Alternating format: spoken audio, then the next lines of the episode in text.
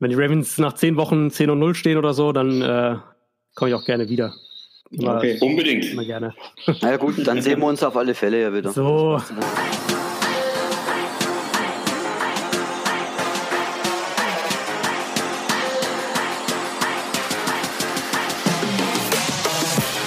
Mayfield with time throws, deflected and intercepted at the 40 yard line. Jimmy Smith. Jackson throwing down the seam. He's got his rookie tight end Andrews. He's at the 30 yard line. Jets a tackle 20, 10, 5. Touchdown Ravens. Ja, hallo. Ähm, wir haben äh, in der heutigen Folge tatsächlich, äh, wie schon angekündigt, einen Gast bei uns. Äh, bei uns ist Adrian Franke. Ähm, wir freuen uns riesig, dass du es geschafft hast. Ähm, super, für unseren Podcast ein super prominenter Gast. Das ist ganz, ganz toll. Ähm, du bist ja, äh, boah, wo fange ich da an? Bei Fox machst du, machst du die NFL, du kommentierst bei der Zone äh, und so weiter. Und du hast natürlich deinen eigenen Podcast. Ähm, ja. ja. Da, da, stellt sich natürlich die Frage, wie, wie fing es an? Also wie bist du zum Football gekommen? Das interessiert uns natürlich am allermeisten. Ja, vielen Dank für die Einladung. Äh, freut mich, dass ich hier sein darf. Ähm, wie bin ich zum Football gekommen? Also ganz ursprünglich über meine Frau, damalige Freundin, ähm, die kurz nach unserem Abitur ist sie für drei Monate zum äh, zu einem Auslandspraktikum in die USA gegangen und ist da eben in Texas gelandet. Und ich meine, Texas ist halt sehr, sehr footballlastig, wenn man so will. Und hat dann, ich war natürlich, also ich habe schon immer viel mit Sport zu tun gehabt, selbst ähm, natürlich Fußball vor allem und dann aber auch über viel über Fußball und andere Sportarten geschrieben. Und das war auch schon so die Karriere, die ich äh, mit dem Abitur eigentlich in, ins Auge gefasst habe, irgendwas mit, mit Sportjournalismus zu machen. Und dann hat sie eben gesagt, hey, willst du nicht mal, äh, willst du dir nicht mal Football anschauen? Das könnte was sein, was dich interessiert. Und dann habe ich ein paar Spiele mir angeschaut. So, ähm, ja, das war so wirklich so schon fast so ein bisschen dann zufällig. Ich kam dann halt irgendwann mal ähm, von, irgendeiner, von irgendeiner Party oder irgendwas äh, nachts heim und da lief das halt im Fernsehen. Ich glaube damals doch in, in der ARD oder sowas. Ähm, also Playoff-Spiel eben. Dann habe ich das mal angeschaut und fand es eigentlich ganz interessant. Bin dabei geblieben und letztlich so der der Funke dann so richtig übergesprungen ist, dann aber auch wieder durch die Arbeit eben, weil ich äh, dann schon auch bei bei Spox Praktikum damals noch gemacht habe und ähm, da die Frage kam so nach dem Motto, ob ich mir vorstellen könnte, neben Fußball und, und anderen Sportarten ähm, nicht auch so ein bisschen was NFL-mäßiges zu machen. Da war das noch noch viel, viel, viel, viel kleiner. Da war das so ein, ein Artikel die Woche, so in etwa, ein bis zwei Artikel. Ähm, genau. Und dann ging das relativ steil ab da bergauf, was die, was die Fok den Fokus auf Football anging. Also das Verhältnis war mal irgendwann so 95 Prozent Fußball und 5 Prozent Football und ähm, das ist dann immer weiter die Waage umgekehrt und, und jetzt ist es im Prinzip 100 Prozent Football eigentlich, ja. Also quasi den, den, den Boom auch so ein bisschen, so ein bisschen mitgenommen. Also ist ja auch, wie, wie gesagt, wir, wir merken das ja auch im, im Fanclub und in dem Ganzen, das wächst ja total. Also um, um nicht zu sagen, dass es explodiert ist überall. Ja, das ja. ist ja auch immer, ich, ich muss ja immer sagen, so als, als Fan ist das ja immer richtig super, weil, weil früher war das ja, ich habe das ja in einem unserer vorigen Podcasts mal erzählt, es ist super schwer gewesen, überhaupt was zu gucken. Ja, also das war mhm. früher, also extrem schwer, gerade wenn man irgend so ein, ich will jetzt nicht sagen Nischenteam, aber wenn man jetzt äh, nicht den Mainstream gucken wollte, war es halt extrem schwer, so ESPN America Zeit. Genau, so. ja, das, das genau, das, das hatte ich auch noch damals. Also ich habe die ersten Sachen, die ich geschaut hatte, war auch ESPN America. Da wusste ich auch noch gar nicht, dass es sowas wie einen Game Pass gibt, um ehrlich zu sein. Und wahrscheinlich hätte ich ihn mir damals auch nicht geleistet ähm, zu zu frühen Studentenzeiten. Und dann war das dann ähm, ja gut mit dem mit dem Run-Boom natürlich, das muss man da sicher auch dazu sagen, wurde es dann größer. Ähm, zu dem Zeitpunkt aber, als RAN so richtig anfing, war ich tatsächlich dann schon auf, ähm, auf Game Pass umgestiegen. Aber für, für mich die ersten zwei, zwei, drei Jahre, wo ich wirklich interessiert Football ähm, geschaut habe, war, war wirklich auch ESPN America, ja. Ja, und durch den ganzen Boom sind ja auch jetzt äh, immer mehr Podcasts, ähm, ja, ich sag jetzt mal, entstanden. Ich denke, fast jede deutsche Fangemeinde besitzt heutzutage einen mhm. äh, Podcast, wenn ich das ungefähr so überblicken kann. Ähm, ja, du hast auch einen. Ich persönlich ja. höre ihn sehr gerne. Mit einer der besten NFL-Podcasts, die es im deutschen Bereich gibt. Ähm, aber vielleicht hört sich der ein oder andere von unseren Ravens-Fan nicht oder kennt euch noch nicht. Worum geht's bei euch im Podcast? Was ist, was macht ihr da so? Ähm, mach mal Werbung für euch.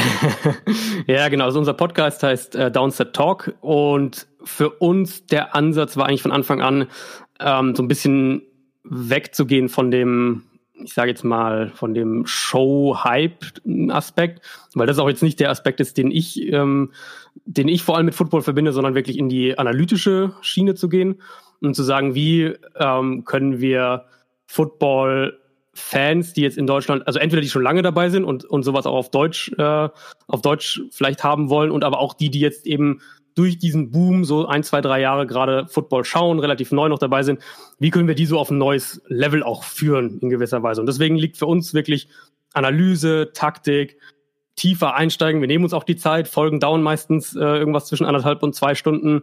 Ähm, breites Spektrum an Teams auch abdecken. Also in unseren wöchentlichen Previews dann während der Saison reden wir wirklich über alle Spiele, nicht nur über äh, Patriots, Seahawks, was auch immer, was halt so die großen Teams in Deutschland ähm, auch sind. Und dementsprechend dann wirklich so ein, ein breites Spektrum an Fans abzuholen und dann der, der Anspruch, der Versuch oder, oder die Hoffnung, ähm, dass wir die eben mit Analysen und mit, mit, äh, mit taktischen Aspekten, mit, mit analytischen Aspekten noch weiter für das Spiel auch begeistern können. Ja, ja, also mich hast du da auf jeden Fall voll mitbekommen. Ähm, ich. Gesagt, ich höre den Podcast sehr, sehr gerne. Ähm, aber wir gehen auch nochmal weiter. Du hast ja nicht nur einen Podcast, sondern hast auch schon ein Buch geschrieben. Mhm. Ähm, ich muss jetzt leider hier mal sagen, ich habe es noch nicht gelesen. Aber ähm, ich. Ich habe ähm, Ja, und du schreibst ja jetzt auch ein neues, wenn ich es äh, richtig mhm. verfolgt habe. Äh, worum wird es in dem neuen Buch gehen? Genau, ist, ähm, das zweite Buch wird ein bisschen mehr der erzählerische, ähm, ja, geschichtliche Part so ein bisschen sein. Also es geht vor allem um große Spieler und um deren Geschichten. Ich habe äh, versucht, eine, eine möglichst umfassende Liste zu erstellen, die ich dann natürlich im Nachhinein dramatisch kürzen musste, weil sonst hätte ich das niemals alles in die in das Seitenlimit gebracht. Aber so die größten Spieler, wie es halt so ist, ähm, die größten Spieler, die es ähm, jemals gab, deren Geschichte so ein bisschen zu erzählen. Und das ähm, ist so ein bisschen, ich glaube, die meisten kennen mich jetzt eher für diese taktischen Aspekte. Aber das war, bevor ich wirklich auch in die taktischen Sachen eingestiegen bin, war das auch mh, mm, so dieses Storytelling eigentlich so die, die andere große Leidenschaft, sage ich jetzt mal, neben dem taktischen Bereich. Und deswegen hat mir das jetzt auch wahnsinnig viel Spaß gemacht. Ja, wird es Kapitel über die Ravens geben? Über die Ravens glaube ich leider nicht, weil es eine, das war leider eine der, die, äh, wo ich rauskürzen musste, wo ich einen Spieler rauskürzen musste. Ähm, sonst hätte ich wahrscheinlich zumindest einen, ähm, entweder Ed Reed oder, oder Ray Lewis hätte ich vermutlich sonst mit dabei gehabt. Ja, habt ihr noch Fragen zum zum Buch Manuels? Nö, eigentlich nicht. Das Einzige, was, wo, was mich wirklich persönlich freuen würde, ist, wenn du mal nochmal ein Buch schreibst, nur über Taktiken. Weil da kann ich, ich persönlich ja. nie genug von kriegen. Äh, ich lese halt immer englische Bücher, ist natürlich nicht immer ganz einfach. Ich bin selber Spieler und auch Assistant Defense Coordinator. Mhm. Und deswegen, ich, ich, fände es schön, wenn es noch mehr deutsche Fachlektüre darüber gäbe, weil ja, es gibt so viele Sachen zu berichten und zu tun. Also ja, ganz große ja. Klasse. Ja, hätte ich auch wirklich, ist auch was, was ich wirklich auch auf dem, auf dem Zettel habe. Also ich hoffe, dass ich das so in den nächsten zwei Jahren vielleicht dann ähm, noch, noch was in die taktische Richtung machen kann. Das wäre super. Wer ist denn du hast auf jeden Fall schon mal einen, einen Leser. Einen Leser einen schon mal dabei, ja. ja, ja ähm, aber komm mal, du hast ja das Buch geschrieben, die Historie. Wer ist so dein Lieblingsspieler in der NFL oder wo sagst du, der Spieler hat die NFL ähm, ja so im Nachhinein am meisten beeinflusst? Mm, am meisten beeinflusst müsste man wahrscheinlich auf Coaches gehen. Also wenn wir auf Spieler schauen, dann schätze ich, dass wir so auf so Leute wie ähm, Lawrence Taylor kommen, der einfach mhm. Defense verändert hat ähm, und die Art und Weise, wie, wie man Pass Rusher verteidigt, auch verändert hat, also wirklich auch Offensive Linemen dementsprechend nachhaltig verändert hat. Ähm, man kommt garantiert auch nicht um die Quarterbacks rum. Also einfach, wenn man sich anschaut, was, was ähm, aus diesen 49ers-Teams rausgegangen ist und sich rausentwickelt hat. Also äh, Joe Montana, Jerry Rice, was aus diesen Offenses geworden ist, wobei man da wahrscheinlich dann doch eher äh, Bill Walsh noch als denjenigen, der die Veränderung herbeigeführt hat, nennen würde. Der Spieler, wo ich jetzt sage, der hat mich am meisten gepackt, während ich das Buch geschrieben habe, war wahrscheinlich Brett Favre. Also Brett Favre war für mich so der, wo mich die Story irgendwie am meisten mitgenommen hat, wo das, die, das Kapitel am meisten Arbeit war. Ähm, aber auch am meisten ich gemerkt habe, dass es mich, dass es mir einmal am meisten Spaß gemacht hat von den, von den ähm, Kapiteln jetzt, die ich geschrieben habe. Aber es auch mich so, also wenn man sowas schreibt, dann, dann und so viel Zeit auch reinsteckt und viel, viel recherchiert und so, dann ist es ja auch immer so eine gewisse emotionale Komponente mit dabei. Und bei, ähm, bei Brett Favre, als ich das Kapitel fertig hatte, habe ich wirklich auch gemerkt, puh, jetzt, äh, jetzt brauche ich mal, brauche ich mal den Rest des Tages so ein bisschen eine Pause. Das war irgendwie mhm. äh, emotional auch mitnehmend. Und jetzt so diese Saison, wer ist da so der Spieler, wo du sagst, ach ja, auf den freue ich mich am allermeisten? Ah, das ist Patrick Mahomes. Das ist für mich wirklich Patrick Mahomes. Äh, ähm, glaubst du, glaubst du, er wird die letzte Saison nochmal wiederholen oder auch toppen können? Statistisch wahrscheinlich nicht, weil wenn wir statistisch schauen, war das irgendwie eine Top 4 Saison, glaube ich, all time sowas wiederholt man halt nicht einfach so, aber ich glaube nicht, dass er, also er kann trotzdem, er kann ja weniger Stats auflegen und trotzdem naja. genauso gut spielen, so. Mhm. Und ich glaube, sowas in die Richtung werden wir auch sehen, weil die Umstände sind einfach so gut und, und ähm, ich bin ein Riesenfan von Andy Reid und der Offense, die er spielen lässt. Ich ähm, mag oder, oder bin sehr, sehr angetan von den ganzen Waffen, die er einfach hat in Kansas City. Also er ist ja wirklich ein unglaublich gut bestückte Offense auch, eine gute Offensive Line ähm, und das Talent bei Patrick Mahomes ist einfach ja, mhm. das ist, glaube ich, da müssen wir gar nicht groß drüber reden.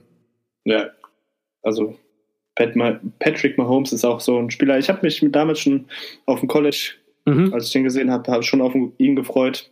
Ja. Ich denke, er hatte mit den Chiefs auch das beste Team, also Absolut. dass er da erstmal noch ein Jahr lernen konnte. Aber kommen wir mal zu den Ravens. Ich meine, mhm. diesen Ravens-Podcast ja. äh, wollen wir nicht über die Chiefs sprechen oder Mahomes, sondern über unsere Secondary. Ähm, ist, man liest ja immer wieder Berichte oder sieht Rankings, wo die Secondary von den Ravens äh, mit zu den besten ähm, gezählt wird. Mhm. Würdest du das so unterstreichen oder sie, sagst du, na, sehe ich nicht ganz so? Doch, doch, würde ich, würde ich definitiv mitgehen. Ähm, Tavon Young zu verlieren, tut natürlich weh. Ähm, ich vermute mal, dass Cyrus Jones diese Rolle spielen wird. Das war zumindest jetzt so mein erster Gedanke. Aber selbst wenn wir jetzt nur mal die, die Starting Four quasi anschauen mit Marlon Humphrey und, und Jimmy Smith, Brandon Carr noch dahinter und dann eben das Safety Duo, was glaube ich so, ja, eins der besten Safety Duos der Liga, wenn nicht das Beste sein kann nächstes Jahr. Tony Jefferson und Earl Thomas ähm, ist für mich nicht nur die Identität dieser Defense, was ja aus Ravens Sicht durchaus äh, bemerkenswert ist, weil ja man die Ravens einfach immer mit, mit starken Front Sevens in Verbindung bringt, ähm, sondern ist auch, glaube ich, das, was mit am spannendsten an dem Team sein kann und so ein bisschen, äh, also man, natürlich die Offense ist so das große Fragezeichen, aber was die Ravens in der Defense machen und machen könnten, glaube ich, darf man gar nicht so sehr unterschätzen dabei. Ja, du hast die Verletzung schon von äh, Tavan Young angesprochen. Ähm, wir hatten da in unserem Podcast auch schon mal drüber gesprochen. Mhm. Und von äh, Harbour oder auch von unserem DC Martindale hatten auch gehört, dass da so einen kleinen ja, ich sag jetzt mal, Rotation reinbringen wollen, mhm. dass sie äh, ja auch mal Brandon Carr in den Slot tun, Cyrus Jones, hast du eben ja. schon erwähnt, oder auch mal die Safeties, Deshaun Elliott, Tony Jefferson, dass sie mhm. das so abhängig machen vom Matchup. Also, wie siehst du das aus analytischer Sicht? Wird es spannend? Gibt es sowas schon bei den anderen Teams, wo du denkst, ja, gut, man hat quasi keinen richtigen Slot-Cornerback, sondern man guckt einfach auf das Matchup? Also es gibt Teams, oder es gibt eigentlich immer noch relativ viele Teams in der NFL, würde ich fast sagen, wo ähm, der Slot-Cornerback noch ein Problem ist. Und wenn wir die NFL heute anschauen, dann ist es der Slot-Corner einfach wahnsinnig wichtig. Also zum einen, weil, weil Defenses ja wahnsinnig viel mit drei Cornerbacks auf dem Feld stehen. Und zum anderen, weil sich die NFL immer mehr in eine horizontale Passing-Liga entwickelt, also das Kurzpassspiel immer wichtiger wird. Und da der Slot-Corner natürlich immens gefordert ist. Also es gibt, finde ich, immer noch viele Teams, wo der Slot Corner für mich ein größeres Fragezeichen generell ist. Ähm, wenn du da die Fähigkeit hast, zu, ich sage jetzt mal, zu matchen, also je nachdem, was halt die Offense aufbietet, und da sind ja auch Offenses ganz unterschiedlich. Manche äh, spielen sehr, sehr mit Big Slot Receivern, also stellen wirklich große physische Receiver in Slot. Andere agieren viel mit, mit ähm, agileren, schnelleren Receivern auch. Also wenn du da die Möglichkeit hast zu reagieren und dementsprechend unterschiedliche Spieler in den Slot auch zu stellen, ohne dass eben die ähm, die Qualität zu sehr abnimmt, dann ist es auch wieder eine riesige Qualität und irgendwo auch natürlich in gewisser Weise passend zu den Ravens, weil die Ravens über die letzten paar Jahre, vor allem jetzt auch letzte Saison, ähm, neben den Patriots so eine der flexibelsten, am schwersten ausrechenbarsten Defenses in der Liga waren. Ja. Ähm, ja, also wie gesagt, wir finden es, also ich weiß nicht, Manuel, du bist ja auch ein großer Defense-Fan. Wir finden die Sachen auf jeden Fall sehr spannend. Ähm, ja. Dann ja, wir, sind, wir sind auf alle Fälle äh, eine Defense, die sich über Scheme äh, ja. bildet. Also wir sind, wir haben die, die mega Elite-Spieler haben wir nicht mehr, so wie sie früher hatten. Aber äh, durch Martin Dell muss man wirklich sagen, was er aus den Leuten rausholt über das Scheme, es ist schon wirklich beeindruckend. Durch das extrem viel Blitzen, was dieses Jahr genauso wieder sein wird. Also deswegen ist es auch gar nicht so schlimm, dass unser Pass Rush dieses Jahr nicht so sage mal so prominent besetzt ist, das wird über das Schema aufgefangen werden und ich denke mal, wir werden auch wieder unter den Top 3 stehen. Auch wenn der Adri dann das in seinem Podcast anders gesehen hat im letzten, das muss ich ja gleich mal einwerfen, aber, aber das ist okay, weil ich, ja, wir sind immer der Underdog und das passt schon so. Ja, ich glaube, also aus Ravens Sicht, was ich vor allem, was ich vor allem so spannend finde, ist, ähm, dass zu einem gewissen Grad sich Defense, glaube ich, dahin entwickelt, wo die Ravens jetzt auch gerade hingehen. Und wir sehen das ja bei den Patriots schon seit Jahren, die ja keine Edge Rusher ähm, teuer bezahlen, sondern dann im Zweifelsfall eben auch eher gehen lassen. Ähm, ich glaube, Defense entwickelt sich immer mehr dahin, dass Coverage die prominentere Rolle einnimmt und du deinen Pass Rush über das Scheme ähm, produzierst, was natürlich mehrere, mehrere Punkte spielen da rein. Ganz zentral für mich dabei ist ein Punkt, den ich gerade schon angesprochen hatte, nämlich, dass eben die Liga sich immer mehr Kurzpassliga entwickelt. Also Quarterbacks werden den Ball immer schneller los. Das heißt, äh, selbst wenn man einen sehr, sehr guten Pass Rush hat und Geld in den Pass Rush reinsteckt, kann es eben sein, dass der Pass Rush zu einem gewissen Grad einfach neutralisiert wird, weil der Quarterback den Ball nach 1,8, 2,2, 2,3 Sekunden los wird. Das sehen wir ja gerade äh, bei, bei ähm, Teams wie den Patriots letztes Jahr vor allem auch wieder mit den Playoffs gesehen.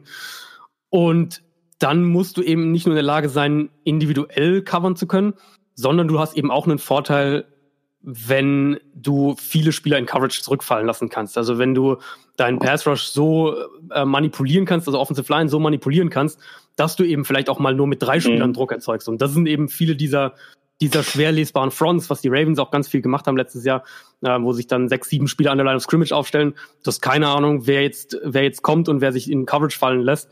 Und davon darauf aufbauend, dann kannst du eben wirklich sagen, du, du hast vielleicht mal die Gelegenheit, vier, fünf Mal in einem Spiel aus dem Drei-Man Pass Rush Druck zu erzeugen und wirklich acht Spieler in Coverage fallen zu lassen und so eben dieses Kurzpassspiel zu einem gewissen Grad auch zu unterbinden. Mhm. Ja, wie gesagt, du hast jetzt die Stärke angesprochen. Was ist so, wenn du mal auf dem Roster von den Ravens guckst oder auch jetzt die Preseason, ich weiß nicht, ob du mal reingeschaut hast, wo sagst du, dass äh, die Ravens in der Unit ein gehöriges Problem bekommen werden? Also individuell betrachtet muss man natürlich die Passrusher wieder nennen. Ich glaube aber nicht, ja. dass es ein Problem sein wird tatsächlich. Also ich glaube eben, dass sie das über das Scheme ganz gut lösen können. Ja. Ähm, für mich noch so ein bisschen Fragezeichen ist dann äh, schon auch Linebacker. Also wo sie jetzt ja auch natürlich mit, mit CJ Mosley einen ganz wichtigen Spieler verloren haben. Da bin ich noch gespannt, wie sie das äh, lösen. Ähm, aber ich sehe in der Ravens Defense individuell betrachtet eben außer dem Edge Rush sehe ich jetzt keine so keine so Problemzone, wo ich sage, das wird wirklich ein massives Problem sein. Ich bin gespannt, wie sie ein paar Sachen lösen. Jetzt natürlich die die Slot Cornerback Geschichte ist was, was man im Auge haben muss. Ähm, ich bin sehr gespannt, wie sie Earl Thomas einsetzen, weil ähm, Eric Weddle ja ein Spieler war, den sie sehr sehr sehr flexibel eingesetzt haben, auch in der Nähe der Line of Scrimmage immer wieder mal sehr sehr austauschbar mit Tony Jefferson rumgeschoben überall. Ähm, und, und Earl Thomas größte Qualität ist natürlich die dieses Centerfielders, Free Safety, äh, der von da aus eine, eine Offense wirklich auch einschränken kann in dem, was sie im Passspiel machen kann. Insofern bin ich sehr interessiert daran, wie sie das individuell dann lösen. Aber ich sehe da jetzt ähm, in der Ravens Defense trotz dieser ganzen Abgänge äh, sehe ich da gar nicht so eine große, so ein großes Problem. Also da wird es dann eher auf so Geschichten ankommen wie welches werden die neuen Leader sein, weil natürlich haben sie mit, mit, mit Weddle und, und CJ Mosley und Terrell Sachs haben sie auf jedem Level der Defense auch, auch äh, die jeweiligen Anführer verloren, wenn man so will. Das wird dann eher so ein anderes Thema sein, aber rein individuell betrachtet, außer dem Edge Rush, ähm, sehe ich da gar nicht so ein großes Problem. Ja, und jetzt haben wir ja. Achso, genau, das war quasi meine, meine Anschlussfrage. Ist, äh, wie, wie bewertest du die Offense? Das ist ja mal bei uns so ein bisschen so die, die ja. der neuralgische Punkt momentan. Ja, das, also wenn wir da sagen, was ist das, äh, was ist das Fragezeichen, dann würde ich antworten, das Passspiel in jeder Hinsicht so mehr oder weniger. Also abgesehen von Pass Protection würde ich sagen, ähm, ich habe noch überhaupt keine Ahnung, wie dieses Wide Receiver Core aussehen soll in Woche 1, in Woche 5, in Woche 10.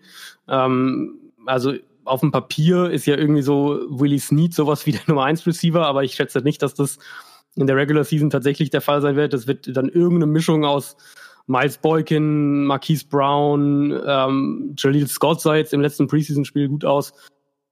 Irgendwie wird es wahrscheinlich so eine Mischung sein. Ähm, und dann natürlich anschließend daran die Frage, wie sehr kann sich Lamar Jackson als Passer entwickeln? Ähm, ja, es fällt natürlich immer alles viel mit dem Quarterback, gerade bei, bei Lamar Jackson. Ja. Was er, was er im Laufspiel anrichten kann, das haben wir alle letzte Saison mhm. gesehen. Ähm, ja, und das Passspiel, ich fand ihn in der Preseason sah es schon mal besser aus oder sah auf jeden Fall äh, schon mal besser aus als letzte Saison. Aber muss man halt auch, immer mal überlegen, ob äh, er das mit der Season nehmen kann, äh, 17 ja. Wochen konstant abspielen kann. Ja, das ist so das Thema. Und, und also ich bin bei Lamar Jackson, glaube ich, einer noch der positiveren. Also ich mochte ihn, ähm, als ich seinen, als ich ihn für den Draft analysiert habe, vom College Tape her, mochte ich ihn eigentlich und hatte den, ähm, den Eindruck, dass der sich als Passer auch entwickeln kann. Ähm, letztes Jahr war er halt unglaublich inakkurat. Also das muss man dann auch klar sagen. Er war eben einer der der Quarterbacks, die am, mit am meisten, vielleicht sogar am meisten Probleme mit der Accuracy hatte, mit der konstanten Accuracy. Er kann die Würfe an sich, aber er, er schafft es eben noch nicht akkurat, konstant akkurat als Passer zu sein. Und in der NFL ähm, musst du eben konstant akkurat sein, um, um ähm, als Passer Erfolg zu haben und letztlich brauchst du das Passspiel, um ähm, in der NFL nachhaltig erfolgreich zu sein. Ich will aber Lamar Jackson auf keinen Fall in der Hinsicht irgendwie das schon absprechen, dass er das nicht kann. Ich bin unheimlich gespannt, wie diese Offense aussehen wird. Ich glaube, sie wird im Passspiel wahnsinnig viel über die Titans laufen. Ja, Gerade gerade Mark Andrews ist da für mich ein ganz, ganz zentraler Spieler. Ähm, es wird wahnsinnig viel über Play-Action, über Run-Pass-Options funktionieren, um Lamar Jackson möglichst offene Passfenster auch zu geben. Und dann bin ich wirklich auch auf seine, seine individuelle Entwicklung gespannt und ob das eine Offense sein kann, die eben auch Spiele gewinnt, wenn Lamar Jackson gezwungen ist, 35 Mal zu werfen. Über wen ich jetzt auch noch mal kurz mit dir sprechen möchte, ist Trace McSorley. Mhm. Ähm, es gibt äh, in der Vergangenheit, ich äh, weiß ja nicht, ob du schon gehört hast, ähm, dass Trace McSorley, ich war meiner Meinung, er kein Sechs-Runden-Pick wert, weil sie den ja geholt haben im Special Team, so ein bisschen die Tyson Hill-Waffe mhm, aus mhm. ihm zu machen. War ich kein großer Fan von, aber er hat mich jetzt in der Preseason tatsächlich sehr überzeugt. Ähm, ja, wie hast du ihn gesehen? Kann er in Zukunft ein Backup für Lamar Jackson werden? Sagst du sogar vielleicht mehr? Also ich, für mich war er vor dem Draft ein Spieler, wo ich gedacht hatte, dass er undrafted gehen würde, um ehrlich zu sein. Ähm, wahrscheinlich hätte ihn auch kein anderes Team gedraftet als die Ravens, könnte ich mir vorstellen. Vielleicht Buffalo noch, aber ansonsten ähm, glaube ich, hätte den kaum ein anderes Team gedraftet. Zu den Ravens passt er natürlich aufgrund seines Spielertyps gut. Also er ist jetzt ähm, nicht, das, nicht auf dem Level von Lamar Jackson, aber du kannst, wenn jetzt Jackson mal irgendein Spiel verpassen sollte, kannst du die Offense trotzdem wahrscheinlich so spielen, wie du sie auch mit Jackson ähm, spielen würdest. Und das finde ich ist schon mal ein sehr, sehr gutes, ein sehr, sehr guter, ähm, eine gute Ausgangslage für einen Backup-Quarterback. Was die Preseason angeht, also natürlich soll man auf die Preseason möglichst wenig geben, sich vor allem auch nicht davon täuschen lassen, ist immer so die, die größte Gefahr. Aber für mich war er von allem, was ich gesehen habe in der Preseason, war er fast der Spieler, der ligaweit am meisten herausgestochen hat, wo ich sage, der hatte vielleicht die beste Preseason so von allen, ähm, von allen Spielern. Was das dann heißt, das wird sich zeigen, aber man hat zumindest einen Spieler, der eine Athletik mitbringt, der vielleicht eben auch als Special Teamer wirklich eine Rolle haben kann, der wirklich auch vielleicht diese Taysom Hill Rolle in gewisser Weise äh, einnehmen kann. Und wenn er das kann, dann kannst du zumindest schon mal rechtfertigen, drei Quarterbacks mit in den Kader zu nehmen. Also wenn wir sagen, ähm, hinter Lamar Jackson, Robert Griffin ist noch mit dabei und dann kannst du Trace McSorley noch als dritte Option mitnehmen, so wie es die Saints ja auch mit Teddy Bridgewater und Taysom Hill machen, wenn er eben noch diesen zusätzlichen Value irgendwo hat. Ich glaube, wenn er sich noch weiterentwickelt und wenn wir die Preseason, äh, die war zumindest ein sehr, sehr guter, sehr, sehr gute Ausgangslage dafür, dann kann er auf jeden Fall der Backup für Lamar Jackson werden. Ja, also ich das auch. Ganz Oder kurz, so hatten wir es also, auch besprochen. So. Ja, also der, er muss das 53-Mann-Kader äh, schaffen, weil wenn du den auf die Practice Squad hockst, ist er weg. Ja, der, wird, der würde wahrscheinlich gar nicht durchs Waiver kommen heute. Genau, also keine Chance, genau. Ja. Ich, ich, würde, ich würde mal sagen, ähm, wir, wir, machen, wir machen das immer, also wir wollen das zu einer Tradition werden lassen, dass wir quasi unsere Gäste immer eine Frage ähm, beantworten lassen und die ist eigentlich ziemlich simpel. Und zwar wollen wir gerne von dir wissen, was ist das Spiel für dich, das dir am allermeisten, also das, das Footballspiel, das dir am allermeisten mhm. in Erinnerung geblieben ist, wo du sagst, da erinnere mich, ich mich immer gerne wieder, das gucke ich mir auch gerne nochmal an und äh, das, das ist so, das hat irgendeine Bedeutung für mich. Also was, was ist so da, Ja. dein Spiel, sag ich mal? Ähm, ist für mich tatsächlich das äh, Cardinals Packers Playoff-Spiel nach der 2009er Saison. Ähm, schon ein paar Jahre her. Das war dieses 51-45 für Arizona. Ähm, so ein, so eine der, eins der ersten, ähm, ich glaube, es war die, die zweite Saison, wo ich dann wirklich Football auch so richtig geschaut habe.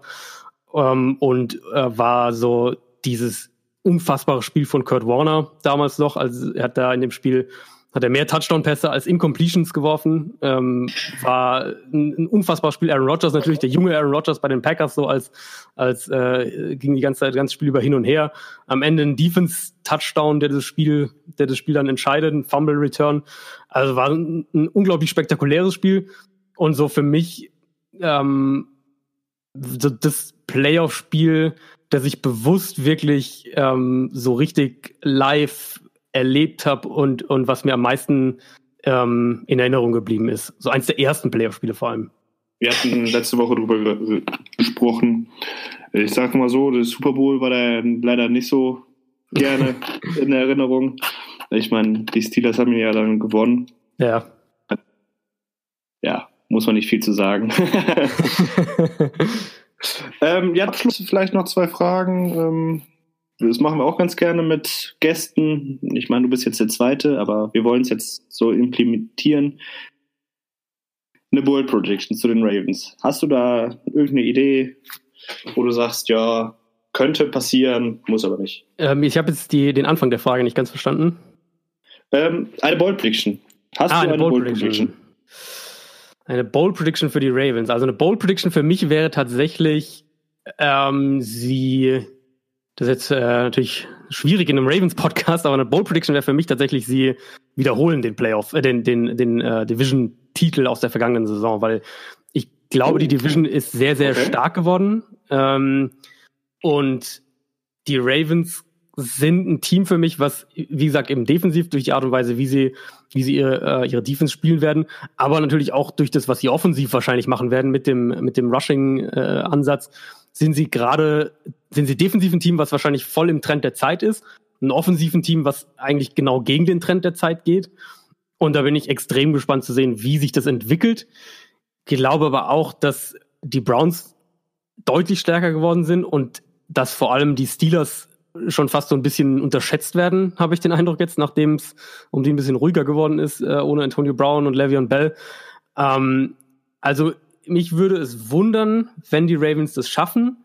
Wenn sie es schaffen, den Division-Titel zu wiederholen, dann wäre das auf jeden Fall ein, ein äh, dann würde das sehr, sehr, sehr, sehr interessantes, äh, sehr interessante Ausgangslage geben für das, was in dieser Saison wahrscheinlich passiert ist, weil dann hätten wir, vermutlich würden wir sehen, dass sich dieser defensive Trend noch weiterentwickelt und vielleicht würden wir wirklich auch offensiv eine einzigartige Offense sehen, die sonst so kein Team in der NFL spielt ähm, und die vom Passspiel zu einem gewissen Grad weggeht, aber trotzdem erfolgreich sein kann. Und das wäre dann auch wirklich was, was, glaube ich, so die Analysen der Offseason danach ähm, sehr, sehr prägen könnte. für uns Ravens-Fans äh, natürlich eine gern gesehene Bold Prediction. ja, würde ich so unterschreiben, äh, auf jeden Fall. Jetzt zum aller Abschluss oder Manuel, habt ihr noch eine Alles gut, Ich- ich- passt. Okay, ja Wunderbar. dann, Adrian, eine letzte Frage. Dein Super Bowl-Tipp. Ja, mein Teams. Super Bowl-Tipp, äh, mein Super Bowl-Tipp muss ich ja tatsächlich schon, ähm, weil ich jetzt für fürs Box eine so eine größere Story, für die halt auch Grafiken und so weiter gebastelt werden müssen, ähm, geschrieben habe schon, muss ich den schon vor anderthalb Wochen mich entscheiden. Und ich habe mich für die Chiefs gegen die Eagles entschieden. Mm, Ich, für mich sind die Eagles das kompletteste Team in der NFC. Und in der AFC jetzt natürlich durch die, die Andrew Luck-Geschichte ähm, fällt da noch ein Contender raus, sehe ich halt schon die Patriots und die Chiefs ein gutes Stück vor allen anderen Teams. Ähm, dann so in dieser, dieser zweiten Reihe gibt's dann einige andere Teams, die logischerweise in einem Playoff-Spiel können die immer auch den, den Gegner ärgern, aber ähm, ich sehe die, die, äh, die Chiefs da dieses Jahr mit ihrer Offense mit einer Defense, die interessant auch wird, die auch schlecht sein könnte, ganz, ganz klar, muss man auch dazu sagen, äh, sehe ich die Chiefs, glaube ich, dass die dieses Jahr diesen einen Schritt noch machen. Ähm, und deswegen habe ich äh, quasi den Andy Reid Bowl getippt mit Chiefs gegen, gegen Eagles. Ein sehr spannender Tipp. Das hatte ich so nicht auf dem Schirm. Ähm, aber die Argumentation ist voll verständlich. Wäre auch ein echt schöner Super Bowl. Glaube ich auch, ja, glaube ich auch. Könnte viele Punkte versprechen. Ja. Tatsächlich. Und nicht so. Mal unterhaltsam wieder. Genau, nicht so ein Patriots-Rams-Spiel. ähm, ja, dann sind wir mal gespannt. Und Vielleicht sehen wir uns ja im Januar dann im Super Bowl, so als Überraschungsgast gegen die Eagles. Äh, wenn, die, Ähm, wenn die Ravens in den Super Bowl kommen, dann, dann äh, kommt sehr, sehr gerne im Januar zurück. ja, äh, dann danke ich, bedanke ich mich bei dir, dass gerne. du dir die Zeit Sehr genommen gerne. hast. Hat sehr, sehr, sehr viel Spaß gemacht. Ähm, ja, und vielleicht hört man sich nochmal wieder. ja, sehr, sehr gerne. Vielen Dank für die Vielen Einladung. herzlichen Dank. Dankeschön. Vielen Dank, ja. Tschüss. Ciao. Ciao. Ja, dann äh, vielen Dank, dass ihr bei dieser super interessanten Folge, wie ich finde, auch wieder reingehört habt. Also es ist ja auch immer schön, wenn wir äh, Gäste haben. Wir werden auch tatsächlich weiter Gäste haben. Also nächste Woche haben wir dann ein kleines Special vorbereitet. Da könnt ihr euch drauf freuen. In diesem Sinne, wenn ihr es bis hierhin gesagt, geschafft habt, seid ihr wie immer die wahren Champs. Vielen Dank fürs Reinhören. Bis zum nächsten Mal. Ciao. Ciao. Ciao.